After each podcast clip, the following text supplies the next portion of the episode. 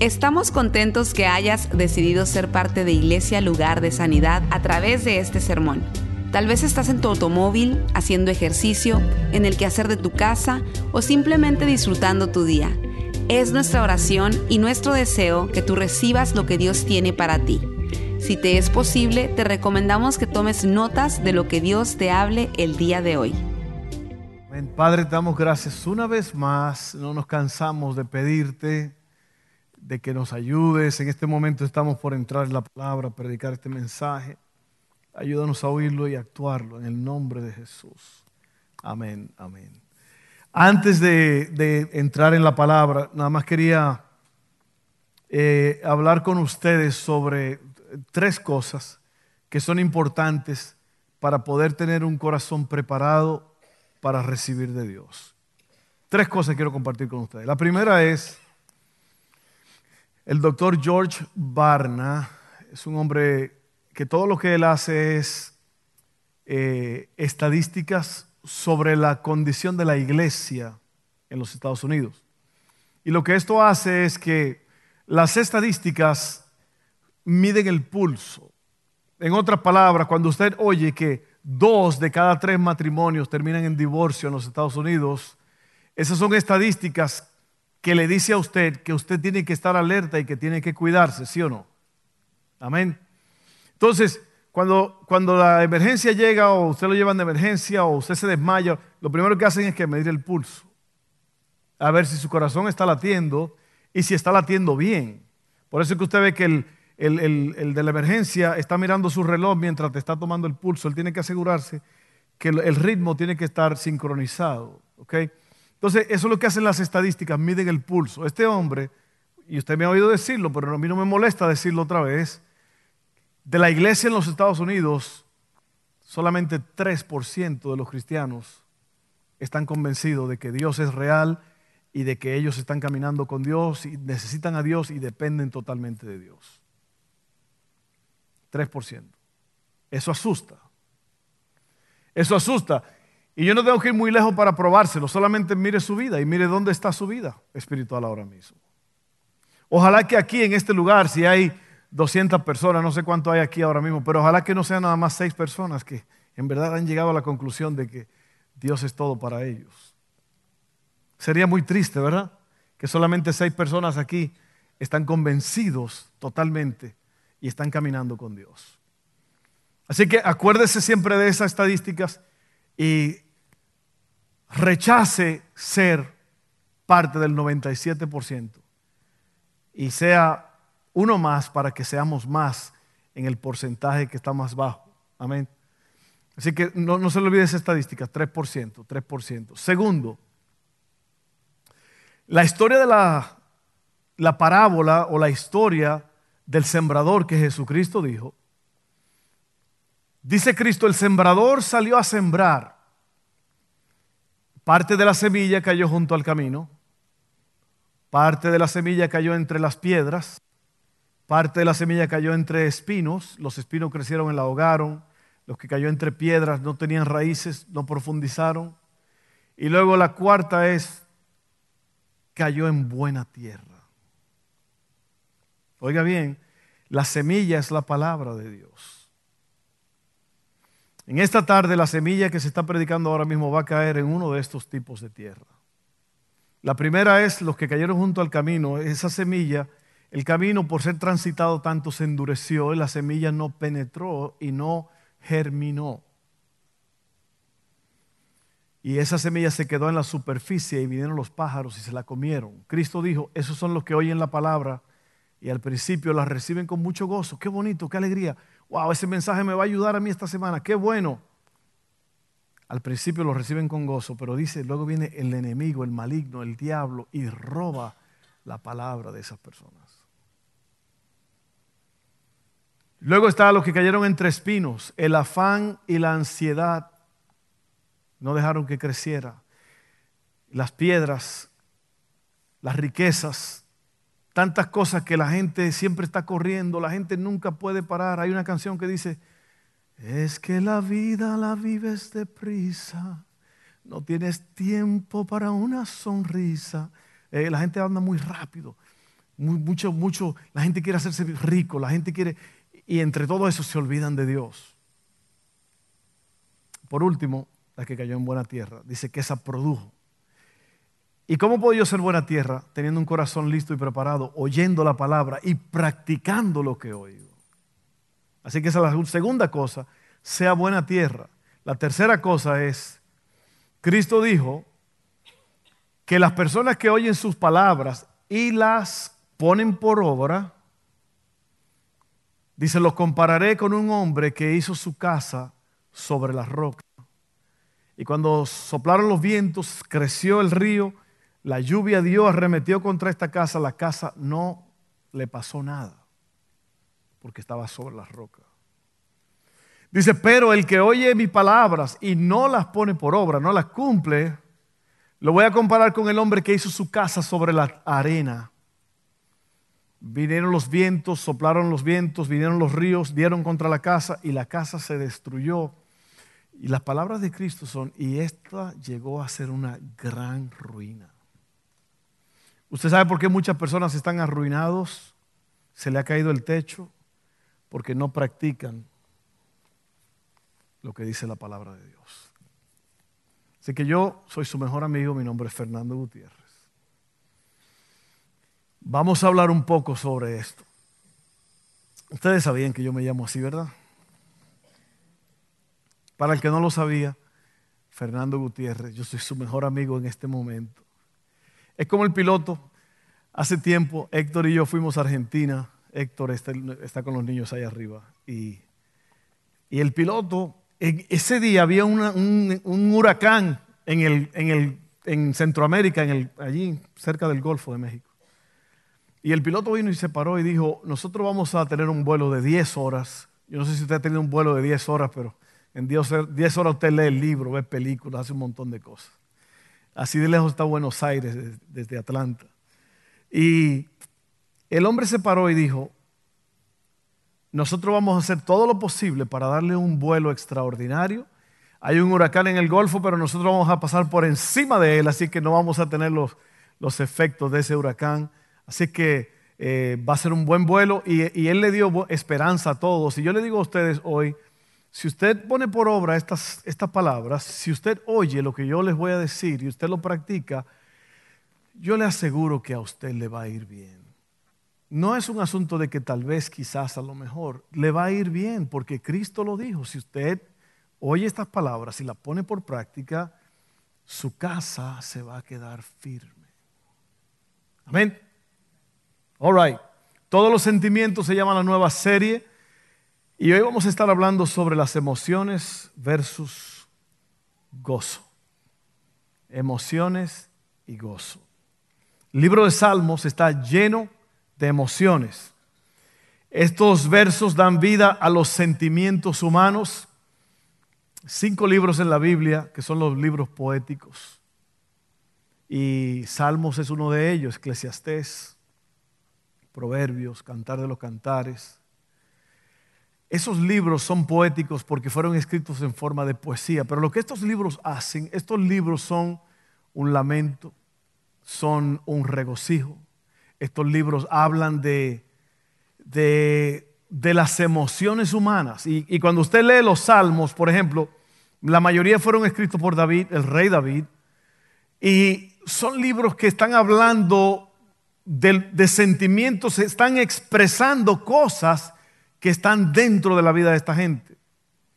Como dije otra vez, son lamentos, son, eh, son gritos de alegría, de júbilo, son el valle de la muerte, son diferentes cosas que las personas pasan y Salmos nos habla de esto, nos dan permiso para sentir.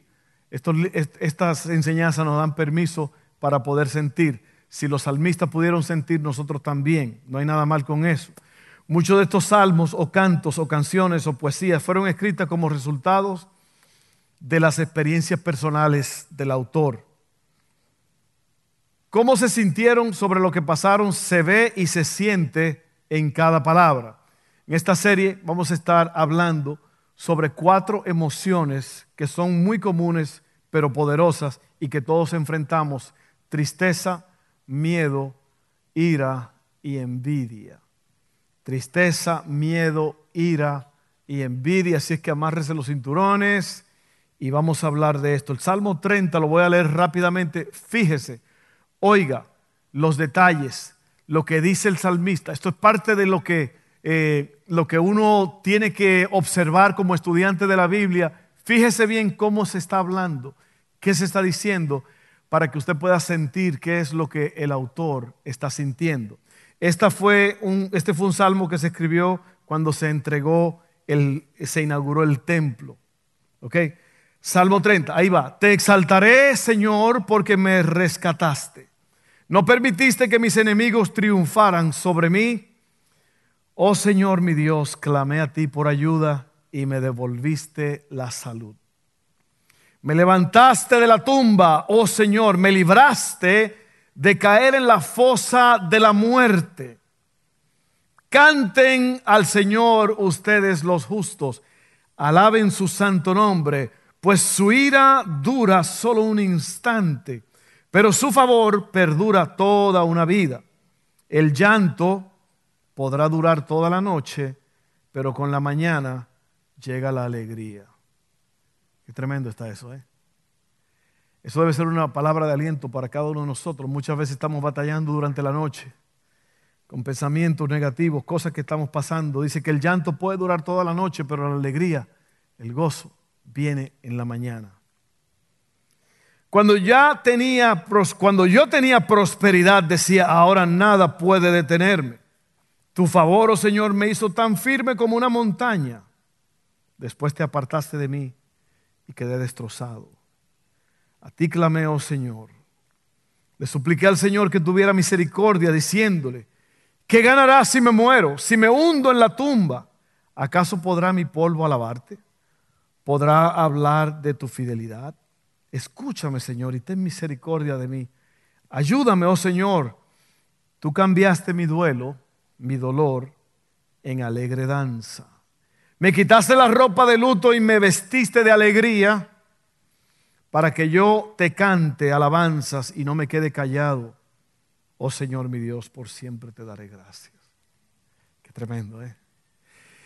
Yo estaba viendo a Lupita ahora mientras ella estaba cantando, mi hermana Lupita, la que estaba cantando este último canto.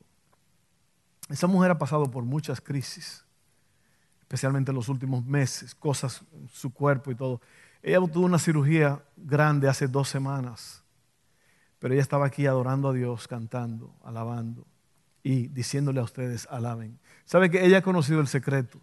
Ella sabe lo que se siente eh, levantarse del polvo.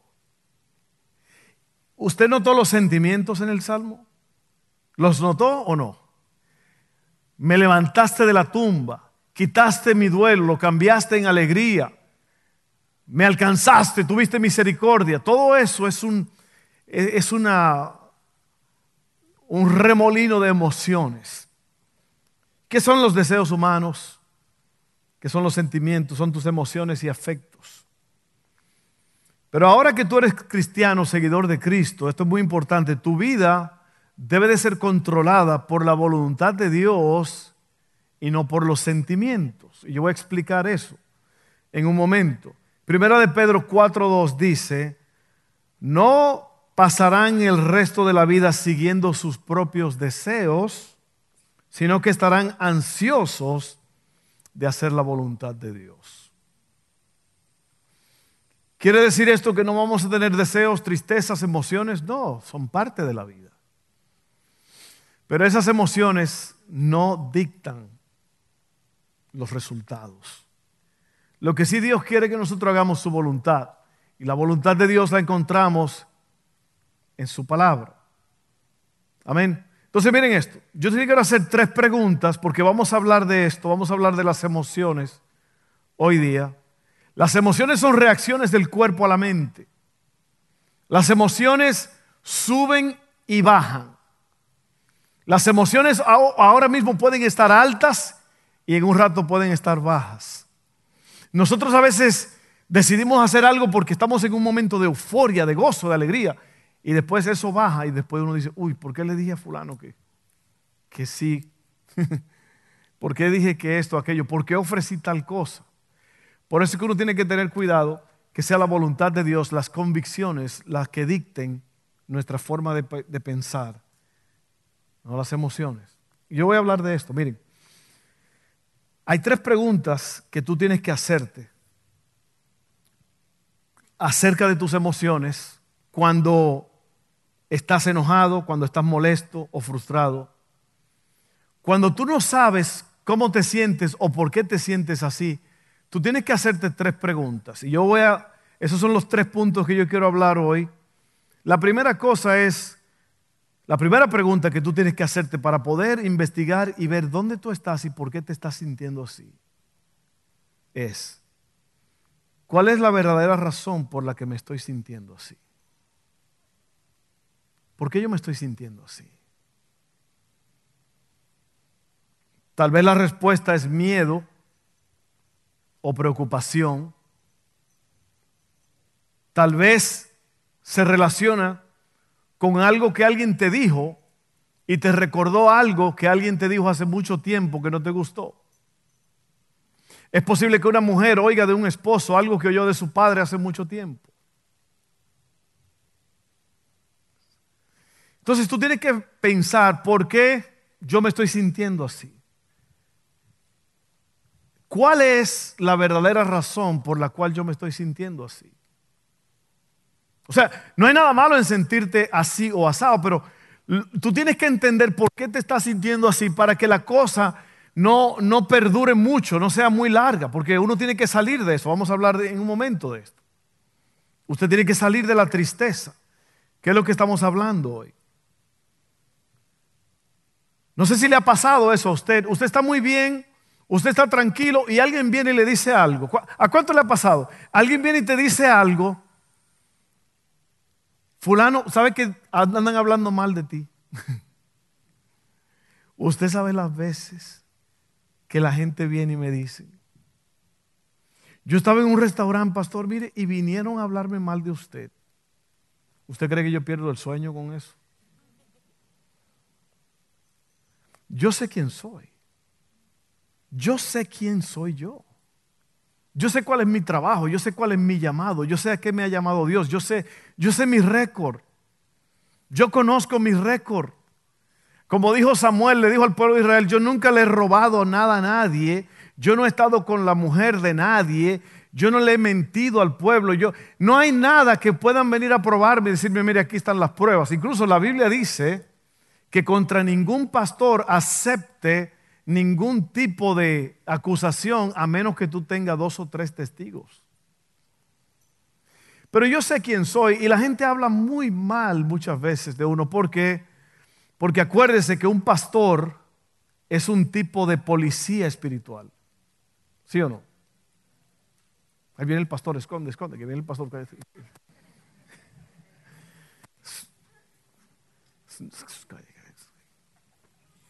Es así. Y mucha gente, no es raro, es la verdad. Hay personas que, como dije hace un ratito, vienen a la iglesia, están bien, están tranquilos, pero después dicen, no, yo mejor me voy, no, esto no trabaja para mí. Eh, Cristo lo dijo, se te va a caer el techo encima, después se le cae el techo encima a la gente. Hay personas que yo le he dicho, mire, se lo he dicho, oye bien lo que te voy a decir. Mire, pastor, que me encontré una mujer y es así, así. ¿Quién es la persona? Es fulana. ¿Tú estás seguro? Yo conozco a esa persona, mira, esto es lo que te va a pasar, te va a pasar esto, esto, esto y esto.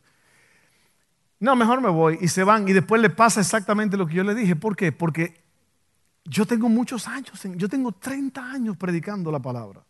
Yo tengo 30 años bregando con personas. Yo, yo sé lo que va a pasar.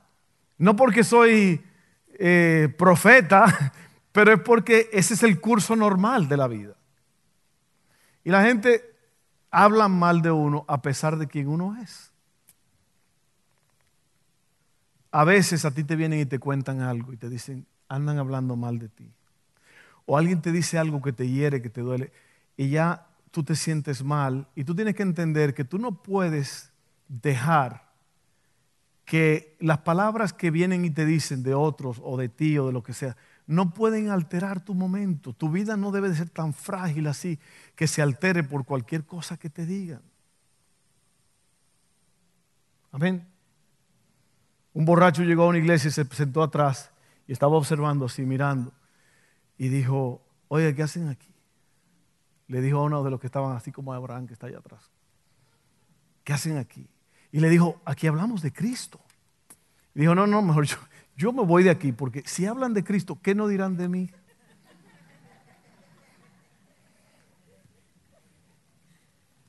Oiga bien, oiga bien, hágame un favor y hágase un favor.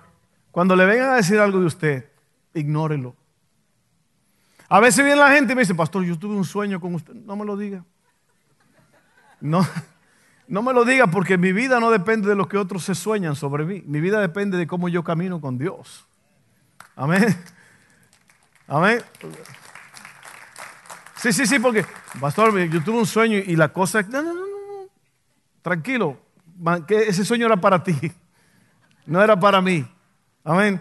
Así que no se altere, no se aloque, no se hunda por lo que está pasando. Mire bien y pregunte cuál es la verdadera razón por la cual yo me estoy sintiendo así. Número uno. Número dos, la pregunta es, ¿es verdad esto? Lo que yo estoy sintiendo, estas emociones que yo estoy sintiendo, esta tristeza. ¿Es verdad? ¿Es lo que pienso, lo que siento en este momento cierto? ¿Por qué? ¿Por qué yo digo eso? ¿Cuántas veces tú has pensado que nadie te quiere? Sean honestos conmigo. A mí nadie me quiere. ¿No lo ha pensado usted muchas veces? Tuvo un problema con su esposo, con su esposa, con papá, con mamá. A mí nadie me quiere. Pero es la mentira más grande porque hay un montón de gente que te quieren, ¿sí o no? Pero uno a veces se siente que nadie lo quiere, eso no es verdad. Si no te quieren, habla con el perro. El perro de la casa siempre te va a querer. Amén. Nada más dale un treat, un algo, y te va a querer. ¿Cuántas veces tú has pensado, las cosas nunca van a cambiar? Eso es otra mentira. ¿Sí o no? Las cosas van a cambiar. Las cosas van a cambiar, van a mejorar, las cosas van a salir mejor. Si usted pone de su parte. Así que esa es otra mentira. Otra mentira o algo que no es verdad, para ser un poco más suave, es que tú piensas, nadie ha pasado por lo que yo estoy pasando. Y alguien viene a decirte y tú le dices, tú no sabes. Tú no sabes lo que yo estoy pasando. Y la cosa es que mucha gente sabe, porque dice la Biblia que todo el mundo sufre, todo el mundo pasa por algo, todo el mundo tiene tiempo de tristeza, tiempo de alegría. Así que piensa, la primera cosa es cuál es la verdadera razón por la cual yo me estoy sintiendo así. Investígalo. Puede ser cualquier cosa, puede ser a lo mejor que no comiste y por eso te sientes así medio enojón. Yo conocí un, un hombre así bien grandote y alto y decía, yo me enojo cuando no me hacen comida. Alguien está señalando por ahí. Bueno, no, no está aquí, esa persona no está aquí, ¿ok? Así que no me acusen de nada. Sí, y cuando él decía, tengo hambre, las hijas saltaban a los sartenes a preparar comida y todo, porque el muchacho estaba enojado. No le estoy mintiendo, es la realidad. ¿Ok? Así que, ¿cuál es la verdadera razón por la cual me estoy sintiendo así? A veces usted tiene problemas eh, químicos en su cuerpo. A veces hay cosas que faltan. Es una vitamina, a lo mejor es un mineral, es algo que te está fallando y tú te sientes raro y tú piensas que es un, problema emocional, pero a lo mejor es un problema de, algo, que, algo que falta en tu cuerpo. Luego, eh, es verdad. Es verdad lo que yo estoy sintiendo en este momento. Debido a que nuestras emociones están conectadas a nuestra naturaleza caída, pero también está conectada a nuestra naturaleza regenerada, el pecado, el pecado y Satanás tienen acceso a ellas, a estas emociones, y las usarán para tratar de manipularnos para que actuemos sin fe. Es por eso que nuestras respuestas emocionales, por ejemplo, a la tentación, esto es muy importante, pueden parecer imperativas. Cuando la tentación viene, mucha gente dice, yo debo de hacerlo, yo tengo que hacerlo porque yo soy débil y así soy yo y, yo voy a caer en esta tentación. Yo lo voy a hacer porque si no lo hago, eh, no voy a pasar este buen momento que viene. Sin embargo, La nueva naturaleza te dice, esas emociones te están diciendo, te están diciendo, te están hablando y te están diciendo, no lo hagas. O sea, la vieja naturaleza, la naturaleza de Adán, en lo que usted y yo traemos del jardín de, esa maldición del pecado de Adán y Eva, cuando la tentación viene nos dicen, no te preocupes, cae, te vas a gozar, es temporal, pero vas a gozar, dale para allá. La nueva naturaleza dice, no, no, no, no, no, no, no. El hecho de que tú lo estás sintiendo no quiere decir que lo vas a hacer. Te va a causar problemas. Yo siempre digo con la tentación un gustazo, un trancazo. Gustazo, un trancazo. La tentación nunca viene para darte placer, la tentación siempre viene para robarse algo hermoso que tú tienes. Amén. Piénsalo bien, óyelo bien, te lo está diciendo un amigo. La tentación, ¿y por, por qué se llama tentación? Porque tú sabes que es malo. Tú sabes que no te va a causar buen efecto. Por eso se llama tentación, porque viene a robarse algo. Cuando un hombre tentado al adulterio, él puede pensar que va a pasar un buen rato. Pero yo te digo, lo que viene es que el techo se te va a caer encima. Es mejor decir, ¿sabes qué? Lo que me están diciendo es que no lo haga. Eso es lo que estas emociones me están diciendo, es que no lo haga. Cuando usted sienta hacer algo malo, eh, no lo haga, porque es un indicador de que te están diciendo que no lo hagas.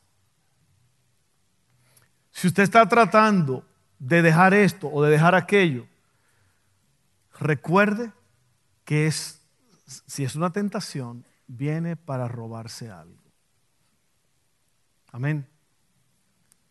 Yo sé que eso suena un poco duro, difícil, pero es la realidad. Seguimos. Número tres. Así que esa pregunta es, ¿es verdad esto? ¿Es verdad lo que yo estoy pasando? ¿Será verdad que nadie me quiere? ¿Será verdad que esto no va a pasar? ¿Será verdad que nadie ha pasado por esto? Número tres, ¿lo que siento me está ayudando o me está lastimando? Y yo le voy a dar este, este mensaje, ya está escrito y está allí para ustedes. Lo que yo hice al final es que yo puse unas 10 líneas para que usted escriba ciertas cosas. Yo quiero que usted se siente con este estudio y que usted lo mire, lo estudie, lo lea.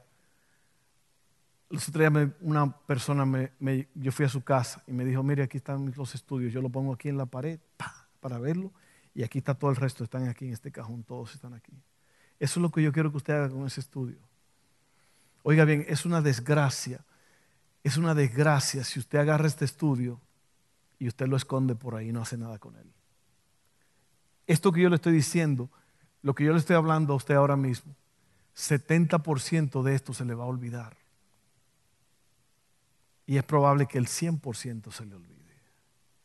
Pero si usted lo vuelve a leer y lo lee otra vez, le va a tomar 5 o 10 minutos leer esto. 15 minutos sentarse y tomar unas notas, a lo mejor escribir allí dónde, cuáles son las cosas en las cuales yo estoy batallando, qué es lo que me atormenta. ¿Qué es lo que me hace sentirme? ¿Cuál es la, verdadera razón por la cual me estoy sintiendo así? ¿Por qué yo siento esta tristeza que me consume? ¿Es verdad esto? Y lo que siento me está ayudando o me está lastimando. Dios diseñó tus emociones para que sean indicadores, no dictadores.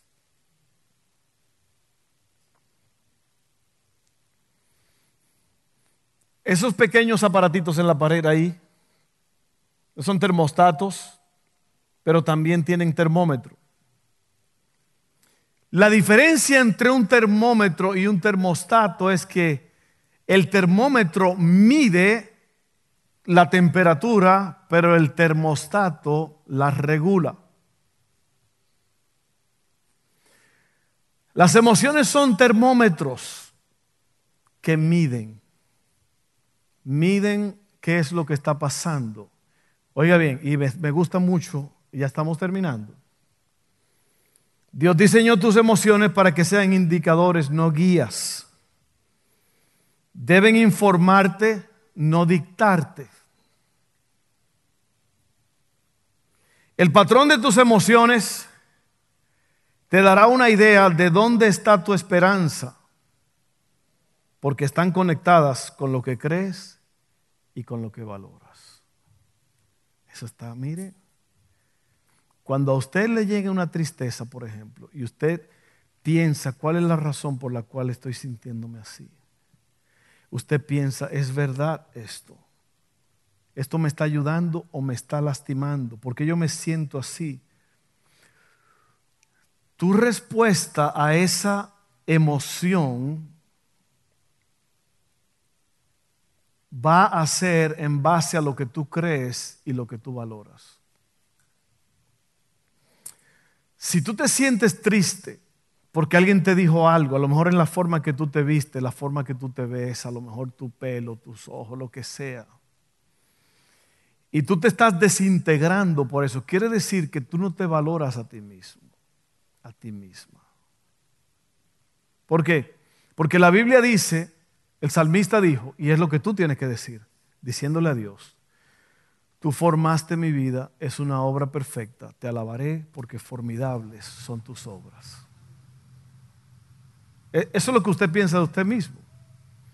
Oiga, la razón por la cual usted es como es, porque Dios lo hizo así. Ahora no se enoje con Dios. no se enoje con Dios. Lo que usted tiene que hacer es valorarse a usted mismo. Por eso yo le dije ahorita que yo sé quién yo soy. Cuando la gente habla mal de mí, a mí no me importa. No, pastor, debería importarle. No me importa, yo sé quién yo soy. Ahora, si yo anduviera en malicia, en tranza, haciendo cosas a la escondida, entonces sí a mí me preocuparía lo que dice la gente. ¿Me está entendiendo? ¿Usted me entiende? Me estoy explicando. A mí no me importa lo que me diga la gente porque yo sé quién soy. Y si alguien te dice feo, chaparro, loco, lo que sea, dígale, no me importa lo que me digas, pues, entró por aquí, va a salir por aquí. ¿Por qué? Porque yo sé quién soy. Dios me hizo así y Él me ama si Él está loco por mí. Dígame. ¿Sabe por qué usted no dice amén? Porque usted está batallando con este pensamiento.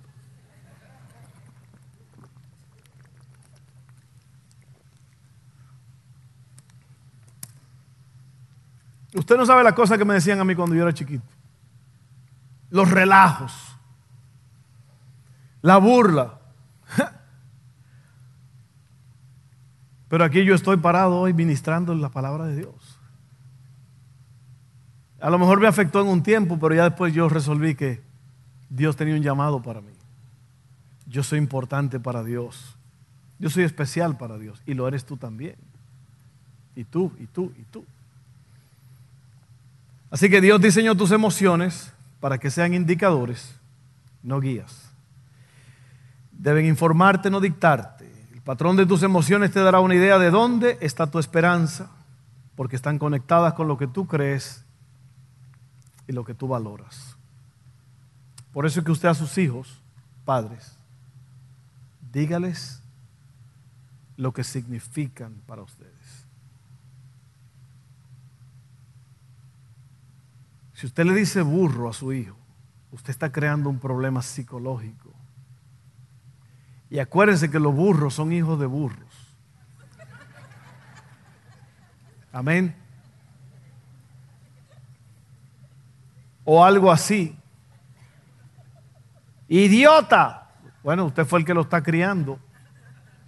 Algún fallo hay ahí. Si usted, si usted le está diciendo idiota, estúpido a su hijo, si usted le está llamando nombre a su hijo, hay un problema serio.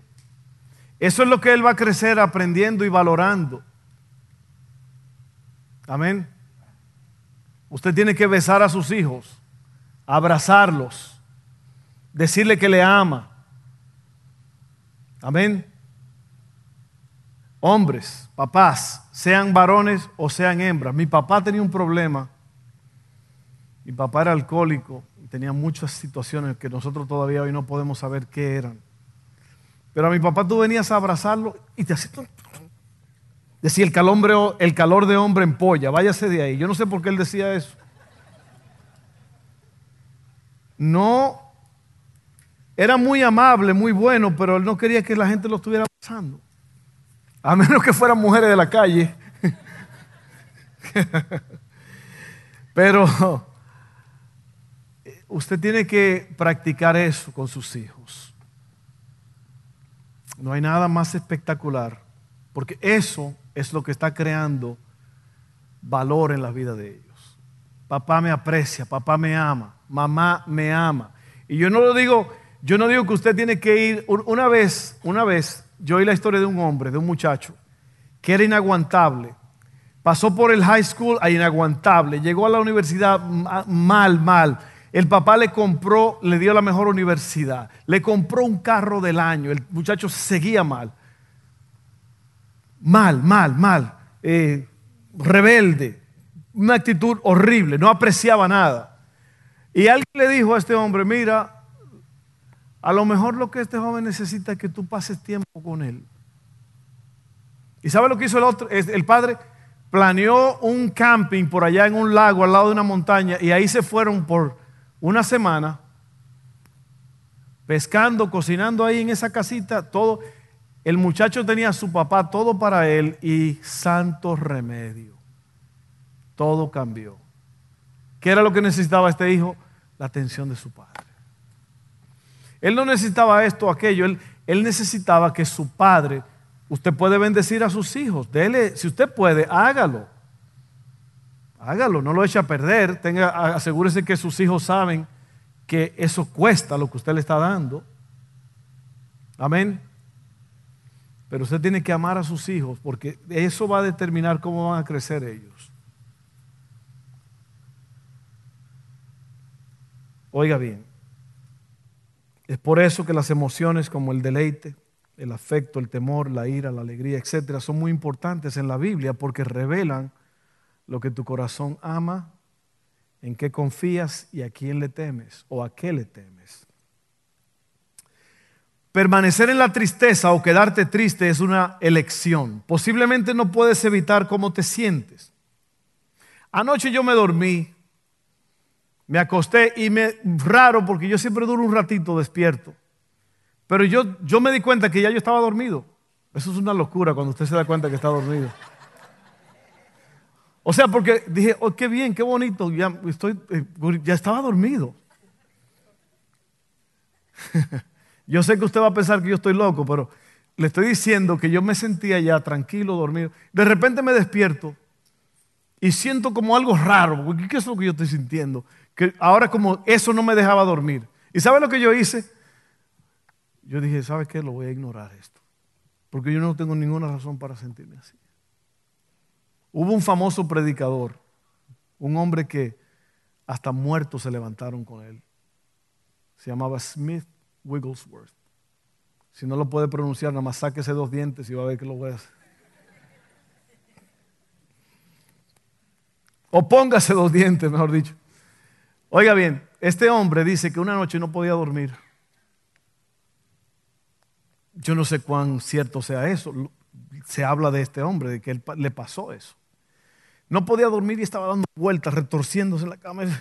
De repente se abrió los ojos y dice que Satanás estaba sentado al pie de la cama, así mirándolo. Y él lo miró y le dijo, oh, eres tú. Ok, me voy a dormir. O sea, lo que te estoy diciendo es que si a usted le pasa eso, usted se desaparece de ese cuarto. ¿no? Usted es como un mago. Usted sabe magia, desaparezca. Pero este dijo, oh, eres tú. O sea que él sintió que el problema de él no era tan grande. Y en verdad no es tan grande. Dice la Biblia que el Dios de paz, en el libro de Romanos, el Dios de paz aplastará a Satanás bajo sus pies en breve. ¿Sí o no? Entonces él conocía esa escritura. So él sabía que... Entonces lo que te quiero decir es que así Así como yo chequeé la situación, examiné y dije, yo no tengo nada porque yo no tengo ninguna razón por qué sentirme así y me dormí otra vez hasta la mañana ya. No me desperté más. Y te digo esto para decirte que hay cosas en tu vida que vienen y te pones a pensar y son cosas que tú nada más tienes que rechazarlas de una vez. No tienes que estar pensando, no le tienes que dar cabida a nada de eso. No sirve. Oye bien las tres preguntas. ¿Cuál es la verdadera razón por la cual me estoy sintiendo así? ¿Es esto verdad? Y por último, ¿lo que siento me está ayudando o me está lastimando? Usted sabe lo que es un masoquista. Un masoquista es una persona que le gusta sufrir. Y muchas veces nosotros somos masoquistas porque dejamos que los los sentimientos extraños y negativos vengan y nos martillen la cabeza. Y ahí estamos sufriendo, sufriendo, sufriendo, pensando.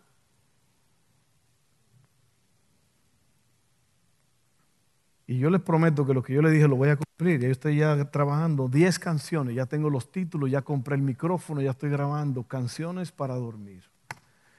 La primera se llama En paz me acostaré. Y Eva, mi hijo, me dice cada vez, hey, ¿cuándo vamos a hacer las canciones? Porque él es el hombre del estudio, él tiene un estudio en su cuarto y él produce. Si lo vendo por un dólar, ¿me compran un CD?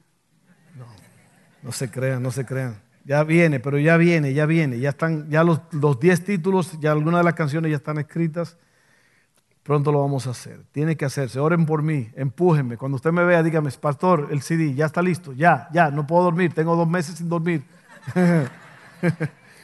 Así que lo que siento me está lastimando, me está ayudando. Y por último, ya le dije, no tienes que permanecer en tu tristeza por el resto de tu vida. A veces es muy difícil pasar de la tristeza a la alegría. Hace poco yo mandé un texto a una, mujer viuda que su esposo murió hace poco. Yo le dije, ¿cómo estás? ¿Cómo te sientes? Y esta vez ya después de todo el funeral y todo, me dijo, me siento triste, enojada, me siento con rabia. Y me puso un montón de, y son sentimientos que parece que uno va contra el otro. Y es normal sentirse así después de una pérdida, pero lo importante es que uno no se quede así. Es un proceso. Claro que te vas a sentir así. Normal. los salmos nos indican que tenemos ese tipo de, situaciones y, y no es malo sentirse triste por alguna razón u otra. El problema es que tú no puedes dejar que eso te consuma y que eso siga. Llega un momento en que usted tiene que decirle adiós a eso. Yo te estoy dando la forma de hacerlo. Eh, no puede vivir. La tristeza es una parte normal de la vida. Está bien estar triste a veces, pero no tienes que quedarte así. No puede vivir dentro de los límites de la ciudad de la tristeza. Deja que la tristeza haga su trabajo, luego sigue adelante. Dios quiere movernos de la muerte a la vida, de la disciplina al favor de Dios, del llanto a la alegría, de una noche de dolor a una mañana de alegría. Amén. Y por último, Filipenses 4, 6 al 7 dice, no se preocupen por nada. En cambio, oren por todo. Díganle a Dios lo que necesitan y denle gracias por todo lo que Él ha hecho. Así experimentarán la paz de Dios que supera todo lo que podamos entender. La paz de Dios cuidará su corazón y su mente mientras vivan en Cristo Jesús. Vamos a estar en pie, vamos a orar.